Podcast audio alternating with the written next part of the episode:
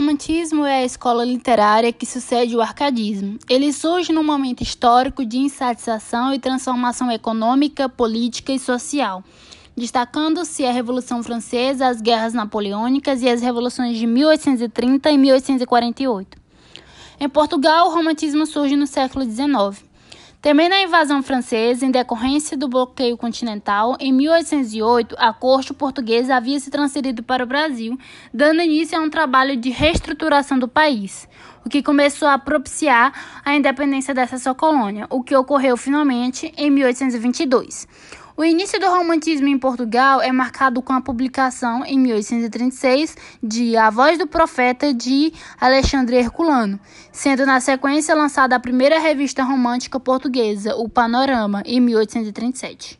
O romantismo no Brasil teve início em 1836, com a publicação do livro Suspiros Poéticos e Saudades, de Gonçalves de Magalhães.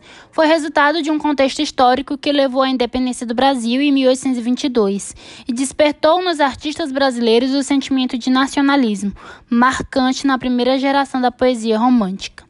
O imperador francês Napoleão Bonaparte ameaçou invadir Portugal caso esse país não fechasse os portos aos ingleses.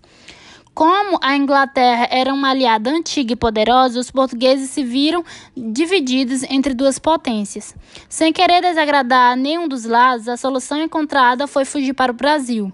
Assim, em 1807, Dom João VI e sua corte saíram de Portugal, chegando ao Rio de Janeiro em 1808.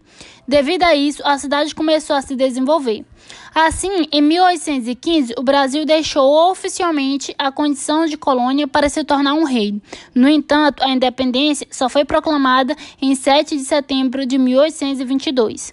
Esse acontecimento histórico fortaleceu o sentimento de nacionalidade e inspirou os artistas a delinearem a identidade brasileira. Desse modo, em 1836, o romantismo foi inaugurado no Brasil com a obra Suspiros Poéticos e Saudades, de Gonçalves de Magalhães.